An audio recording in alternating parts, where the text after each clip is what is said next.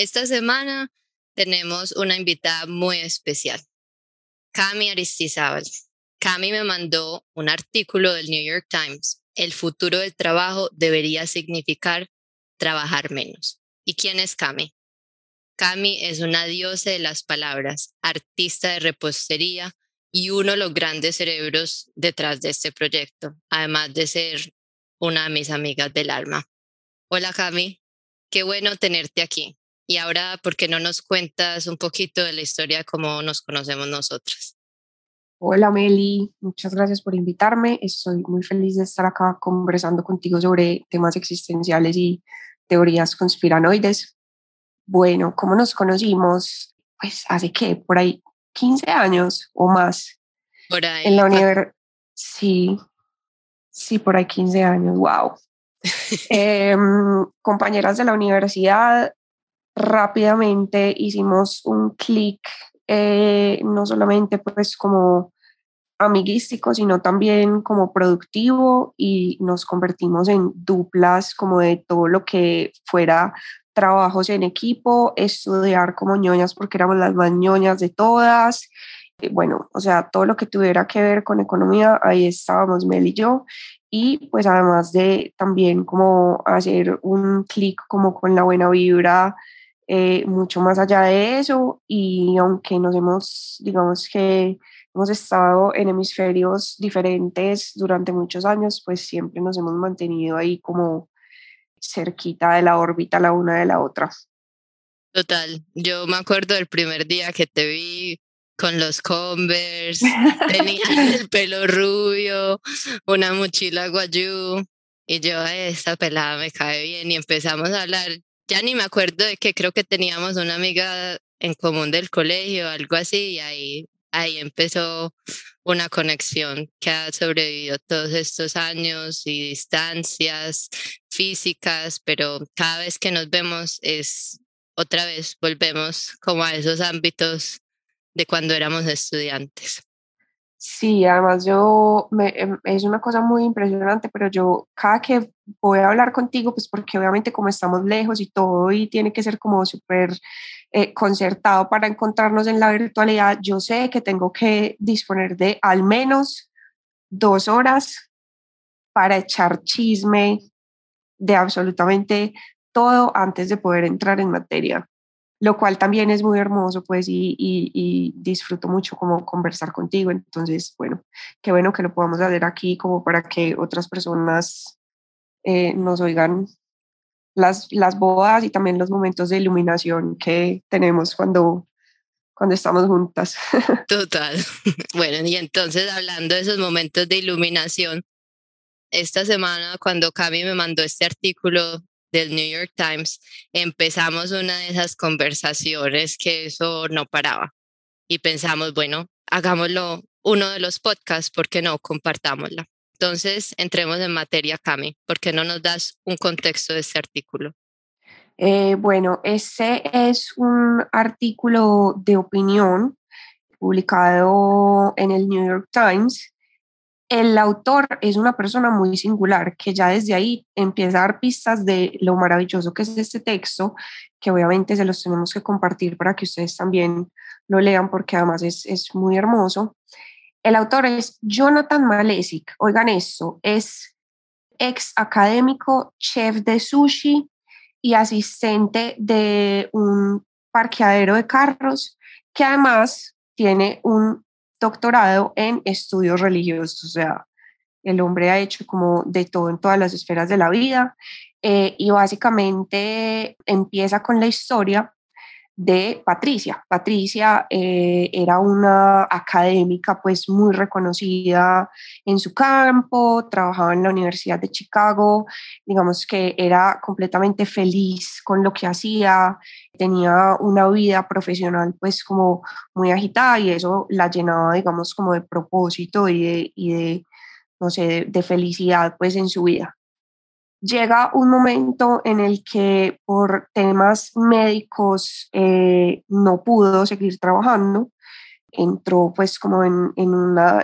digamos, en una pensión de discapacidad y pues aunque sus necesidades económicas y financieras estaban completamente cubiertas, pues Patricia se quedó, digamos que como en una en un vacío suspendida, pues porque todo lo que derivaba, o sea, su trabajo de donde derivaba todo su propósito, todo su valor en la vida, pues ya no lo podía hacer. Entonces, ahí ella empieza como un proceso de redescubrir como qué otras cosas podría hacer eh, con su tiempo, con su energía, con su intelecto, con sus relaciones descubre el mundo del arte, encuentra una comunidad allí que también resulta pues como muy terapéutico para ella, pero digamos que finalmente pues a ella también le, le queda esa incertidumbre de, listo, el arte puede ser como un, suplemento, pero nunca me va a dar como la, la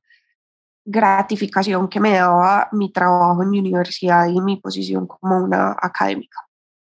Y esa historia es bien interesante porque nos muestra que ese sentido de propósito y de sentirse bien va mucho más allá del trabajo, inclusive cuando a uno le encanta el trabajo, que tenemos que cultivar espacios y otros aspectos de nuestra vida, porque literalmente, concepto económico, no podemos poner todos los huevos en la misma canasta.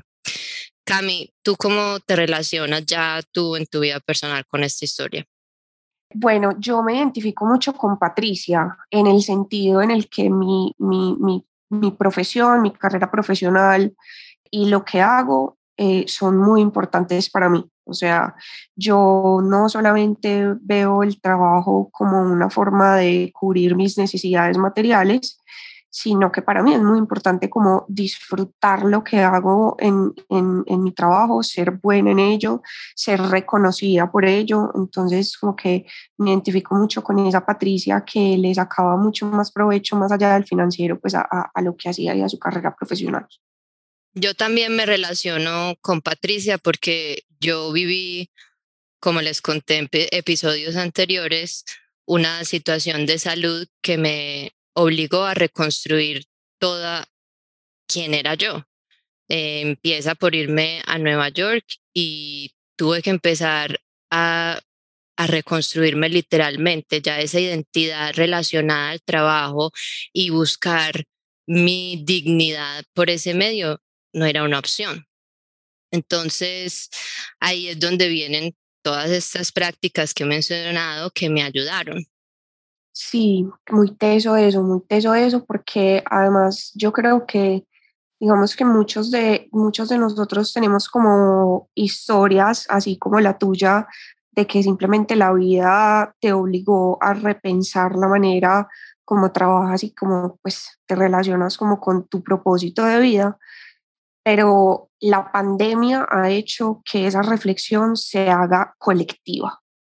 Es decir, nos ha tocado repensarnos todos los aspectos de la vida, o sea, cómo nos relacionamos, cómo compramos, cómo trabajamos, cómo estudiamos, cómo nos divertimos, todo eso lo, hemos tenido que, digamos, eh, pensar casi que de cero en los últimos dos años por la, por la pandemia.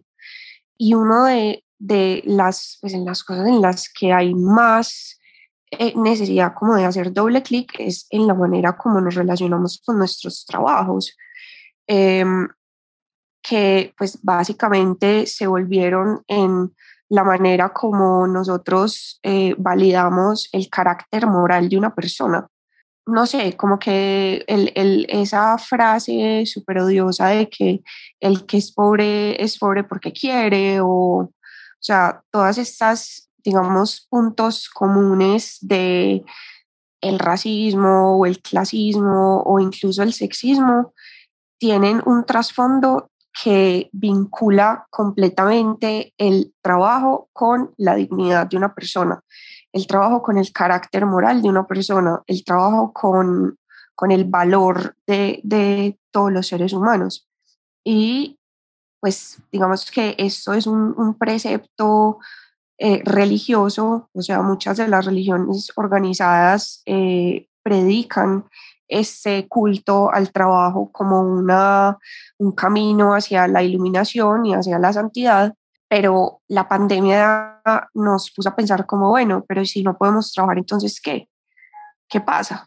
entonces ya no somos dignos, ya valemos menos porque no podemos hacer nuestros trabajos y, y pues, no sé, como valernos por nosotros mismos sin tener que utilizar como las diferentes eh, programas sociales que existan o no en, en, en mi país y en mi, pues en, en mi ciudad o en mi contexto.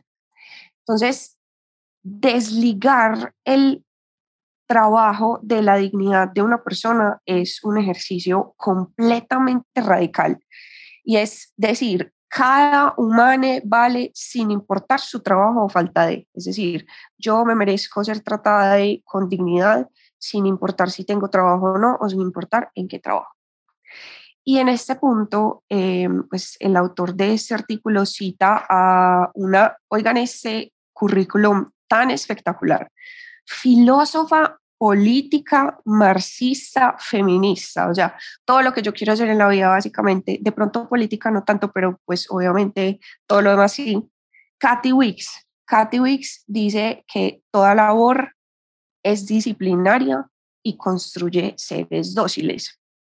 Lo que veníamos hablando de las religiones organizadas y eh, su predicación del trabajo como camino hacia la iluminación, y eso de que construye seres dóciles y que toda labor es disciplinaria significa que nosotros, incluso sin darnos cuenta, poco a poco nos vamos convirtiendo en lo que ese sistema quiere de nosotros. Es decir, yo inconscientemente me voy moldeando a lo que mi jefe quiere de mí, a lo que mi empresa espera de mí, a, a lo que mi familia espera de mí. Y eso Obviamente no, no siempre, y yo diría que la mayoría de las veces, o sea, eso va a estar completamente separado de lo que yo realmente quiero, lo que yo realmente soy. Entonces, cuando hay esa, digamos, escisión de lo que yo quiero y lo que yo soy versus lo que los demás esperan de mí, cuando esas dos cosas se, se alejan, ahí hay un burnout, y eso es lo que colectivamente está pasando en este momento y por lo que el 95% de las personas quieren renunciar y a las empresas en Estados Unidos les está tocando como aumentar los salarios porque la gente está diciendo, no, no, no, no, o sea, es que no puedo más, no puedo más, este, esta no soy yo, este no soy yo, eh, necesito replantearme las cosas y volver a organizar esto porque como está, no me está funcionando. Ahí es cuando yo pienso que esta situación sí que nos saca del miedo de no pertenecer al colectivo porque no tuvimos otra opción. Ese miedo de ir fuera de la tribu lo tuvimos que quitar sí o sí y conectarnos con esas identidades verdaderas y reconstruirnos como pudimos.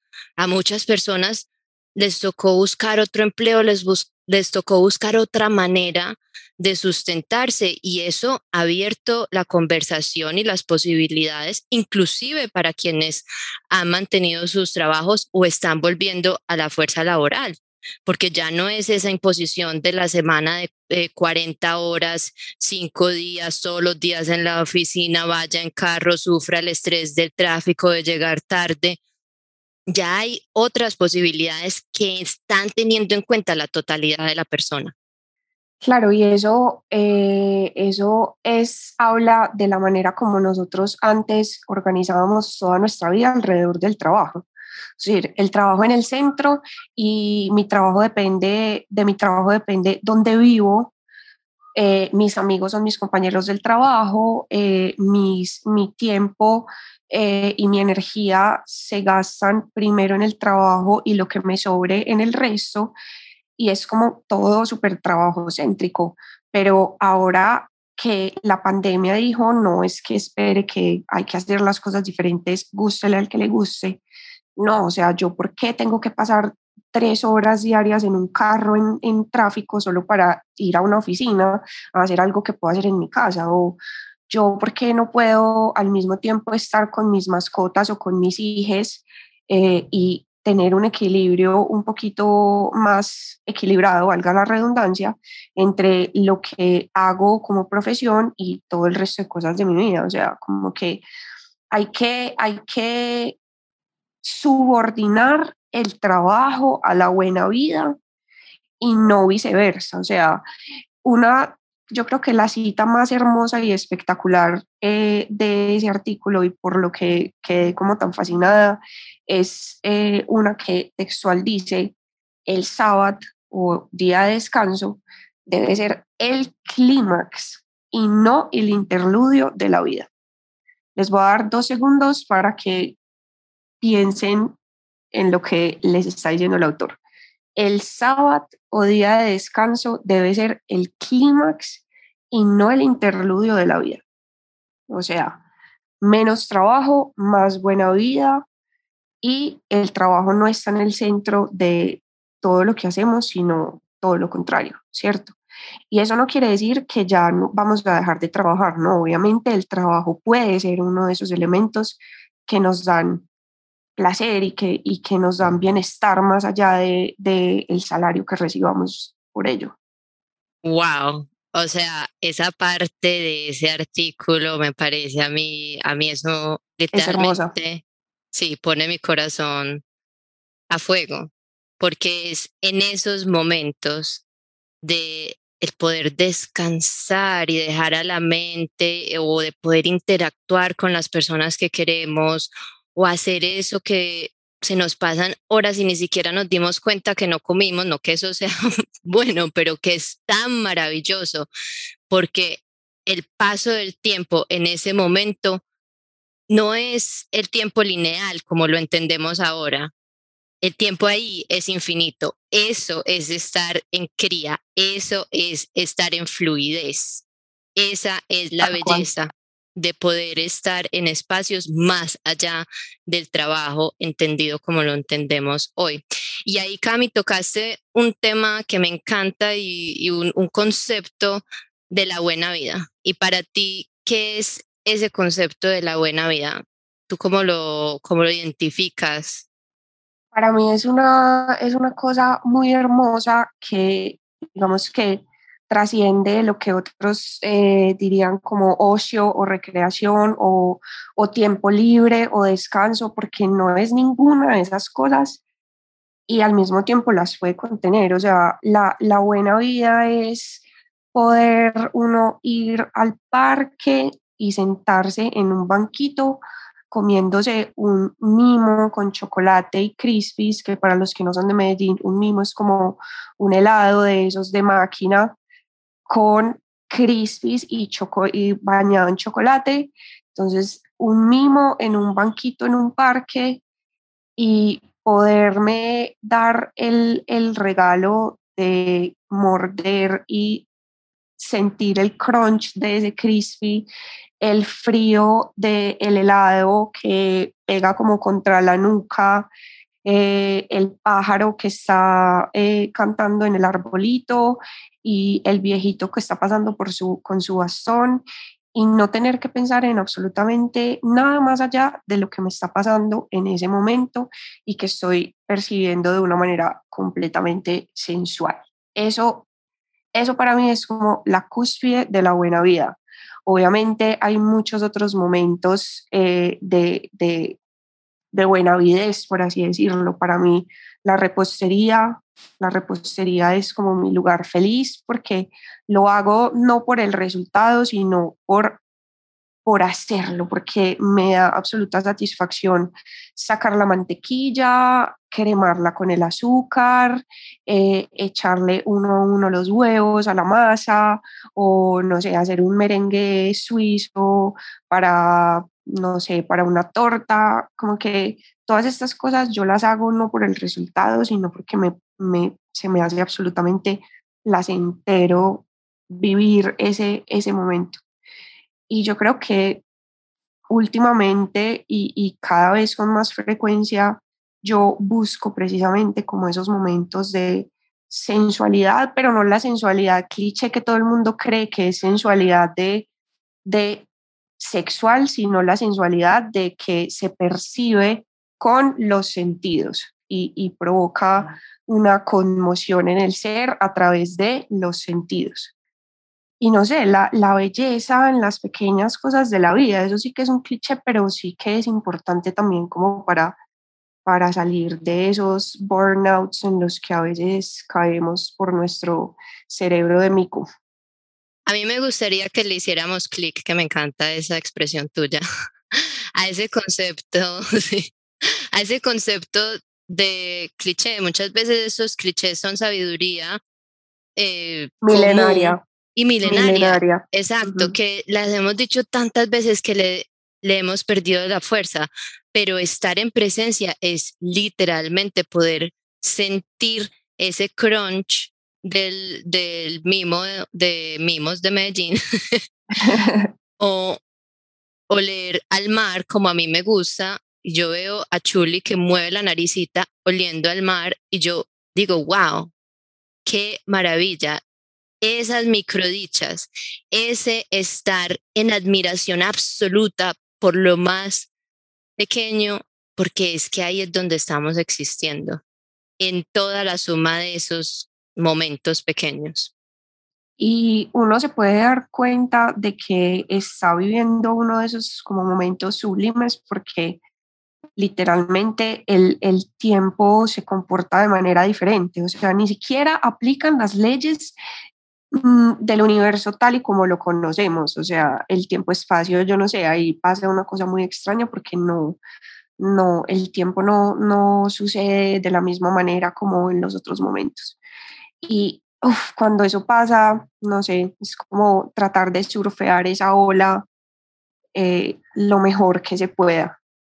Total, y me encanta que traigas ese concepto de surfear esa ola que, al que nos vamos a referir muchísimo en este contexto de este taller. Es un concepto de Kundalini Yoga y de esa filosofía, es esa elección de cómo yo entiendo y me ubico en el tiempo y no entender el tiempo en el lente Em, limitado, porque estamos precisamente en esas actividades que no nos dan placer gran parte del día.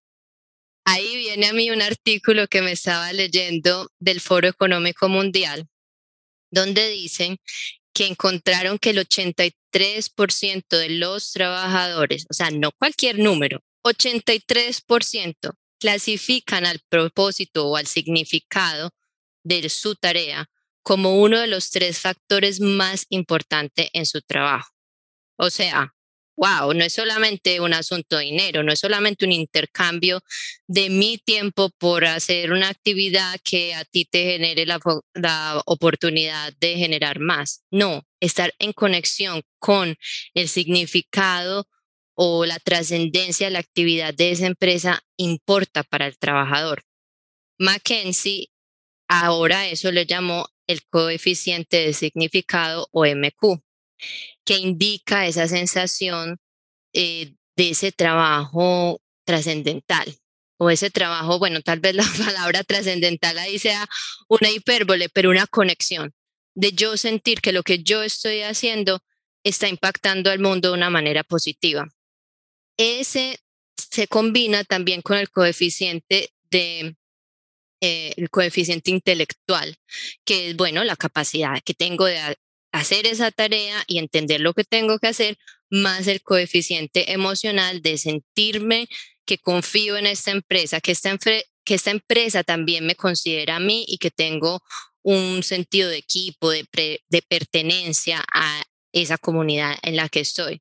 Lo más interesante de este artículo es, ellos hicieron en su estudio una aproximación. Tener a estos tres factores de bienestar altos puede aumentar la productividad en 500%, o sea, no en un 10 o un 12. ¿Qué otra cosa hemos escuchado? Sí o no, Cami, o sea, ¿qué otra cosa hemos escuchado que pueda generar un aumento así?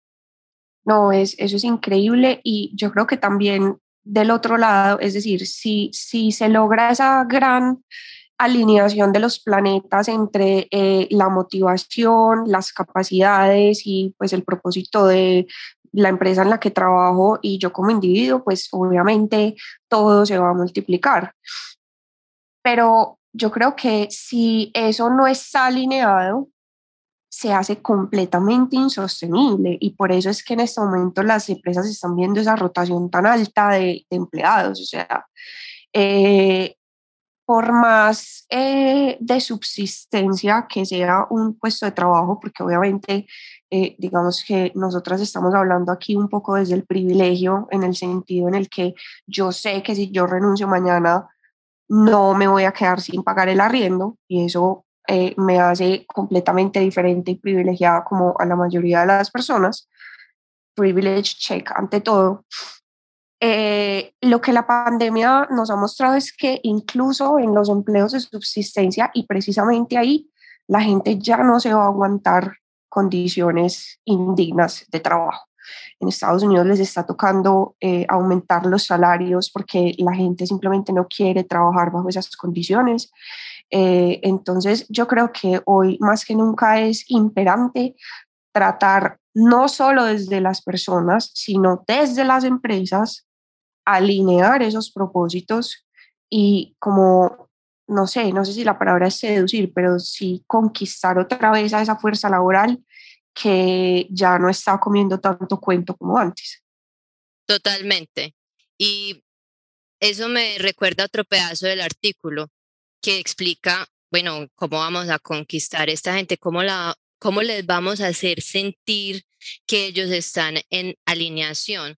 Y es un poco también cambiar el discurso y no de una manera superficial, sino verdadera.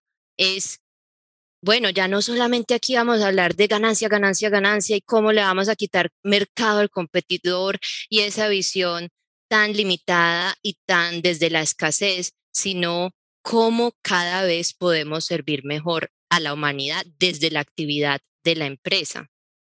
Y considerar las metas también del individuo, es que es una relación mutua porque venimos a este mundo a servir y si a una persona le dicen que su trabajo está ayudando a los demás a dormir mejor, a comer mejor, a tener más tiempo con su familia, muy probablemente van a tener algo de motivación. Obviamente teniendo en cuenta de que haya una paga justa, que hayan unos beneficios que consideran a todos los aspectos de la persona, porque es que eso ya no debería ser incluso eh, esa, una de esos factores de conquista, eso debería ser un, un dado pero bueno, tenemos que poner todo en contexto. Una de las cosas que me llamó la atención y obvio, ya ustedes se van dando cuenta que aquí los datos nos gustan, es que el 79% de las personas en Estados Unidos dicen que son más leales a empresas impulsadas por propósito. Entonces, esto no se trata aquí de una sola vía o de una vía del mercado laboral, sino que también es algo que va a hacer la empresa sostenible a nivel eh, financiero. No es solamente verlo como, bueno, ¿y ahora quién va a trabajar para nosotros?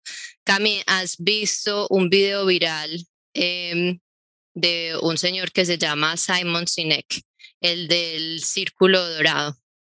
Sí, claro que sí. Eh, así, eso es una herramienta súper bacana como para muchos de los procesos que yo en mí labor en mi día a día. Eh, hago pues como editora de contenidos en una empresa de innovación aquí en Medellín.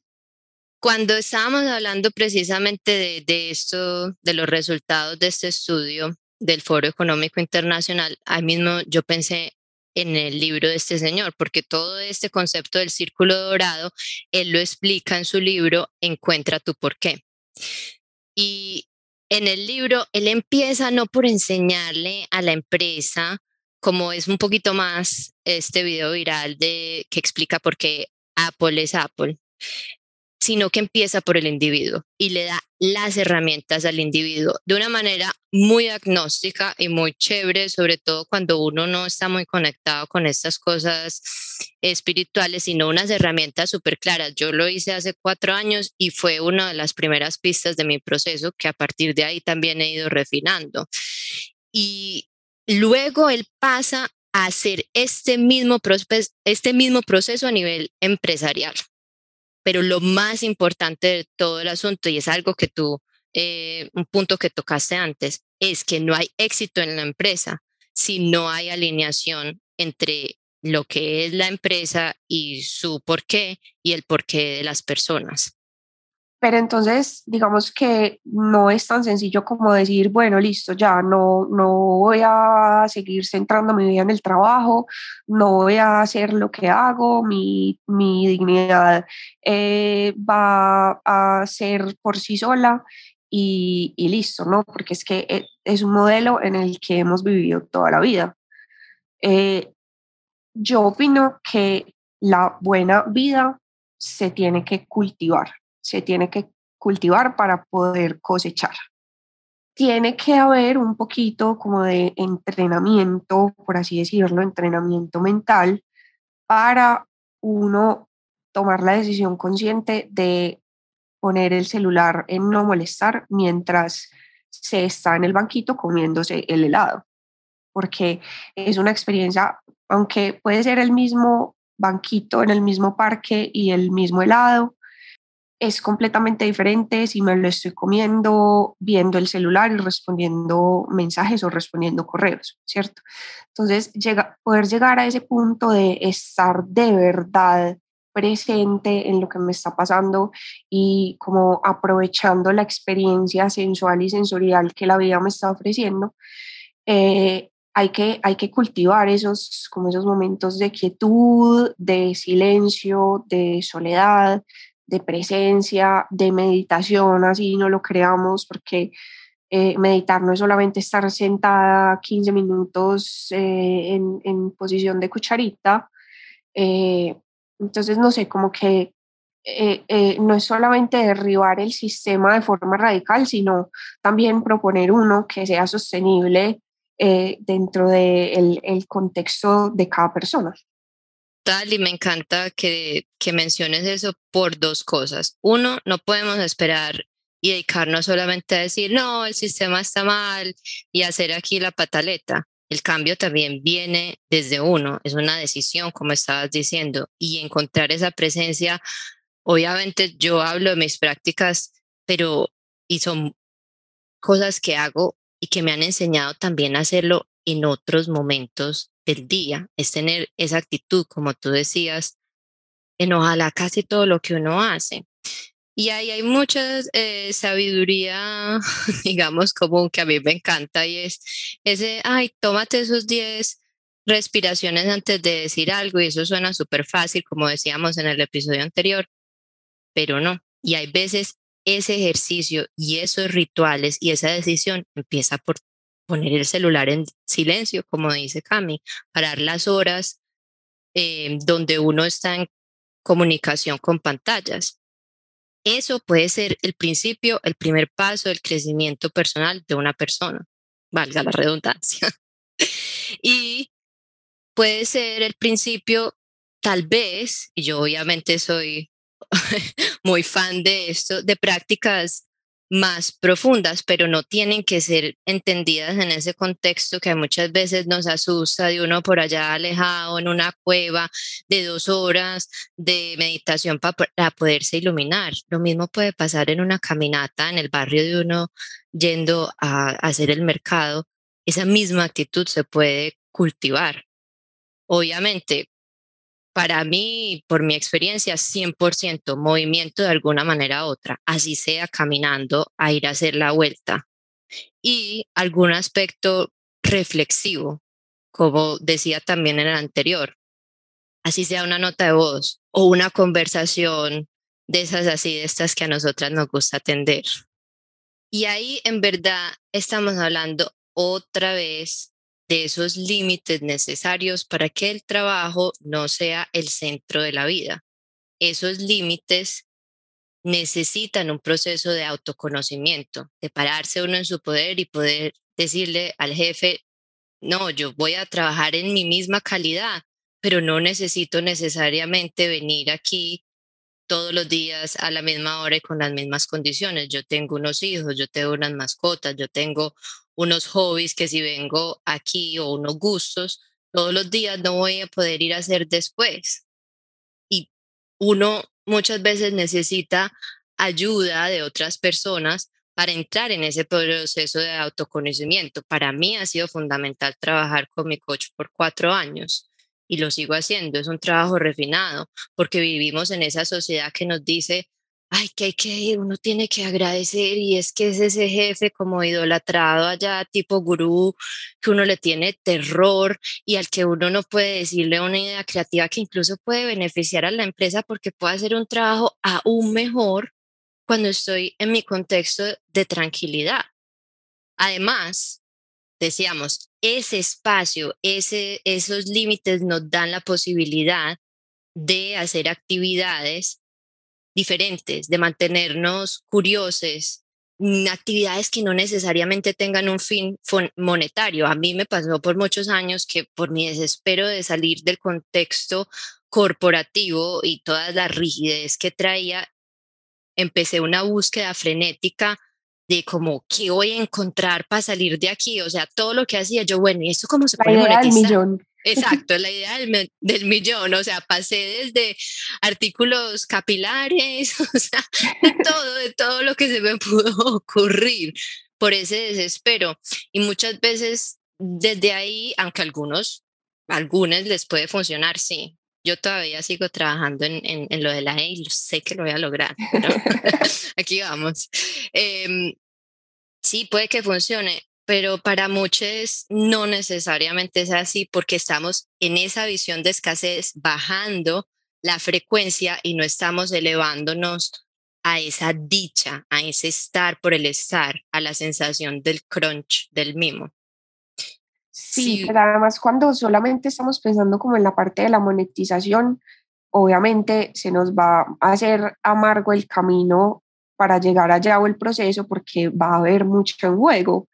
Eh, por eso yo, aunque a veces me sueño teniendo una pequeña repostería en el barrio más gay de San Francisco, a veces también pienso como, pucha, ¿será que si mi, mi lugar feliz se convierte también en mi sustento económico, entonces ya no lo voy a poder disfrutar como lo disfruto ahora, que es sin importar si, si, me, si la torta me va a subir, si el cheesecake se me va a cortar o no, si las galletas se me van a desparramar, o sea, a mí no me importa.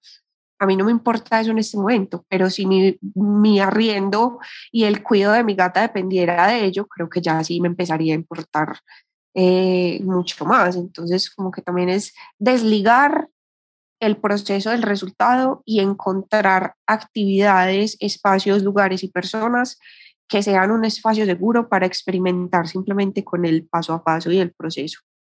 Total, y ahí volvamos a hacer clic a ese pedazo, porque yo pienso que ese es un miedo que yo también he enfrentado. Bueno, y si yo eh, busco ese camino de ayudar a otras personas a encontrar su Dharma, su propósito, y lo hago en mi principal fuente de ingreso, entonces ¿será que ya va a tener esa presión? Ahí tengo dos maneras de pensar. Sí, sí puede que tenga un poquito más de esa presión monetaria, pero también depende de cómo lo queramos ver. Porque uno, para que hayan personas que nos podamos dedicar a eso, tiene que haber un intercambio. Y, y eso, si no, no, pues no podemos vivir. Y lo otro es que creo que tiene un contexto un poco de ese mundo que hablábamos, eh, poco patriarcal y de la religión organizada, que nos dice que no podemos ser compensados o compensadas por lo que a nosotros nos gusta hacer, sino por lo que esas empresas que otras personas hicieron nos pueden ofrecer. Ese es algo es un concepto que yo también estoy desmontando dentro de mí. Sí merecemos ser compensados por nuestro Dharma si así lo queremos. No tiene que ser así, porque para muchas personas nos gusta que esté desligado y para otras eso tiene que estar ligado porque es en verdad con lo que vibran y cualquier otro empleo corporativo le saca el alma, como digo yo, peor que Vampiro de Twilight. Entonces, es, es importante entender las dos visiones, las, las dos son correctas. Y como hablábamos en la historia de Patricia, ella ha encontrado la expresión de su ser más profundo en, en, varios caminos, no solamente poniendo todos los huevos en la canasta de ser esta gran profesora, politóloga, exacto, y académica. Total, total. Yo creo que ahí, pues también vale la pena aclarar que todas estas reflexiones son precisamente eso, como preguntas abiertas que, que, que, nos estamos haciendo sin necesariamente saber como la respuesta, aunque hay muchas prácticas y muchos conocimientos de otras personas que ya se hicieron estas preguntas que nos pueden dar como algunas pistas para entender por dónde va la cosa. Y la es que la respuesta nunca la vamos a, a saber del todo porque la respuesta es personalizada. Total. Entonces mi respuesta nunca va a ser válida 100% para otra respuesta. Por eso siempre tienen que mantenerse como preguntas abiertas. Y ahí es donde, a falta de una mejor palabra, la técnica de un coach funciona, porque un coach lo que hace es hacer esas preguntas que te guíen a tu respuesta. Un coach lo que hace es simplemente ir dirigiendo el camino y sacarnos del monkey mind al que te hacía referencia ahora. Y también yo creo que en el mundo, así como tú y como yo, existimos personas y en otros contextos también que saben, están muy claras en su Dharma y en lo que quieren hacer, que su Dharma puede ser hacer el mundo más bonito o nutrir como tú a los demás con unas delicias que los hagan sentir todas las sensualidades del placer de probar, de saborear y que eso se traduzca al cuerpo completo y eso lo podemos seguir expresando a pesar de tener un trabajo, sea que nos llene plenamente o no, y más aún si no, porque uno puede, por ejemplo, llevar esas galletitas a los compañeros del trabajo y hacerles el día y verles la sonrisa y mejorar así su relacionamiento.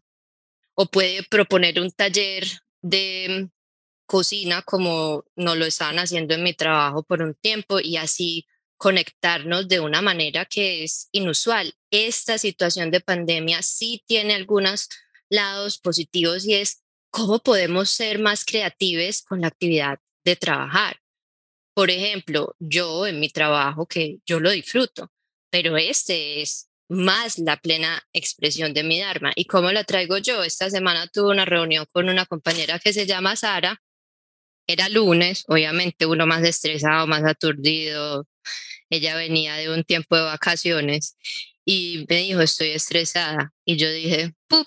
Oportunidad. Le dije, ve, tómate un vasito con agua fría, lávate la cara con agua fría. ¿Para qué sirve el agua fría? Les explico rápido. Activa la respuesta del nervio vago.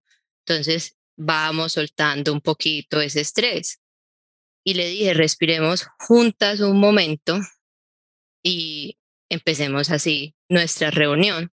Incluso le dije, aún más atrevido de mi parte, vamos a pararnos y vamos a, a movernos y a menear. Nos reímos, lleva la relación de nosotros a otro contexto que de resto es, ¿y cuál es la agenda del día de hoy? Porque somos dos humanos en interacción, no dos máquinas en interacción. No sé si máquinas se dice así, pero yo ya creo que quiero decir todo con la E para ver si aprendo. ¡Wow! ¡Wow! No me puedes estar en este momento preguntando por el, por el sistema de género de, de las máquinas en este momento. Exacto. No, no, no, me duelen los sesos de esta manera. Pero, pero para no salirnos, porque nosotros podemos salirnos facilito por una tangente ahí. Ahí viví mi Dharma. Y al hacerlo tuve una mejor reunión. Otra que hice fue en una reunión con, con, la diseñadora gráfica eh, que se llama Lynn, y si algún día Lynn oye esto, hola Lynn, estás aquí.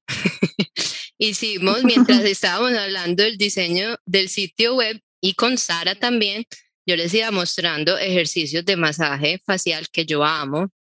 Obvio, yo por más que me haya vuelto así de este mundo más woo, como dicen acá en Estados Unidos, no sigue teniendo un amor y cierta vanidad, eso también es estar en esos placeres. Y Total, primero muerta que sencilla. Exacto. Y vamos haciéndonos ahí el masajito facial, aceite de mano y converse. Bueno, y tocaba uno como limpiarse mientras escribía, así que tiene un asunto logístico ahí. Pero el relajo, la, o sea, nos lleva la relación a otro nivel. Y eso lo podemos hacer todos de alguna manera u otra en como sea nuestro Dharma. es tener esa oportunidad también de, de redefinir qué es eso de ser profesional, una cosa ahí toda acartonada, sino meterle humanidad a la situación y así ir generando un poco más felicidad y muchas veces, después les contaré otra historia de alguien que hizo eso en su trabajo y un trabajo no tan alegre pues y terminó ahora siendo diseñador de modas en Nueva York. Entonces, vamos haciendo esta revolución desde todos los ángulos. Esta es una revolución de todos los ángulos. Cami, ya nos diste el ejemplo de el deliciosísimo mimo en el parque con los crunch, pero en estas entrevistas siempre quiero preguntar qué te hace sentirte en sintonía con tu Dharma, cómo mueves tu, tu Dharma, ya danos una respuesta así súper holística, aunque ya nos has estado dando pistas a través de esta conversación. Eh, sí, pues digamos que eso también es una pregunta súper abierta y constante para mí, pero yo creo que el, el, el disfrute es una pista súper importante para mí. Eh, es decir, como que todo lo que yo pueda disfrutar sin tener que pensar en el resultado final, que para mí es muy difícil porque además de ser Virgo en Sol y en Mercurio y en Marte y en Venus. Em, soy la hermana mayor.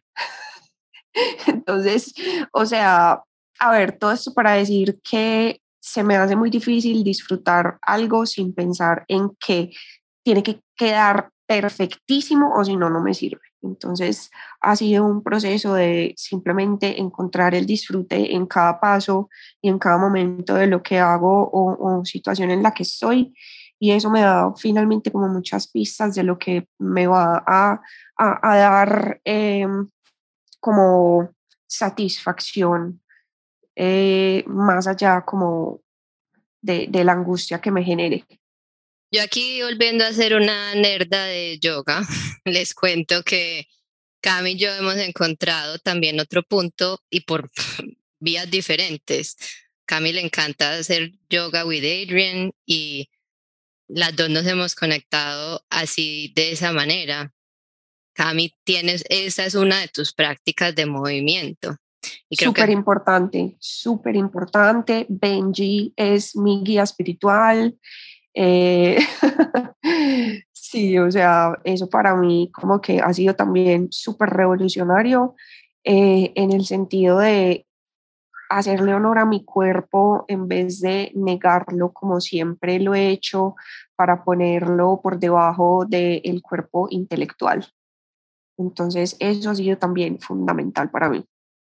Súper, súper interesante ese concepto de, wow, de ponerlo por debajo del cuerpo intelectual. Yo creo que no. Es súper difícil, es muy difícil. Yo soy demasiado, eh, no sé, o sea, es no en pensar que toda mi existencia entera puede eh, y debe centrarse alrededor de la búsqueda intelectual. O sea, eso es imposible, insostenible y, y completamente amargo y no le hace honor a la integridad que es la experiencia humana en este cuerpo en el que estamos eh, surfeando la ola. Lo máximo. Sí, es que esa, esa intelectualidad, en verdad, pues como la entendemos en este plano por ahora, habrá quien las haya ya comunicado, yo no sé, de alguna manera, la entendemos por nuestros sentidos que están en ese instrumento al que hay que honrar. Así que bueno, hemos, yo creo que hemos desempacado mucho aquí en esta conversa que ha estado, como siempre, deliciosa. Toda una dicha y una, una delicia. Y creo que para les que escuchen, tienen muchas preguntitas ahí en el camino.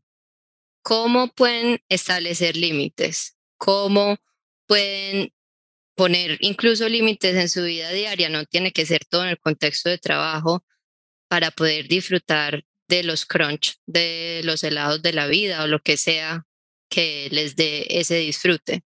Y también ya como siempre podemos estar infundiendo o cultivando esa sensación en todo lo que hacemos, inclusive en lo más corporativo. Así que ahí vamos cerrando por hoy. Cami, mil, mil gracias por esa conversación. No, muchas gracias a ti por invitarme, qué delicia y pues aquí siempre estaré cada que lo quieras. Claro que sí, yo creo que siempre vamos a tener a Cami en muchas ocasiones en este contexto porque ya ustedes pudieron disfrutar de todo su gran genio. Así que nos vemos la próxima y que tengan un super día lleno de microdichas que les ayuden a estar en ese estado de buena vida y de disfrute. Satnam. Que viva la vida.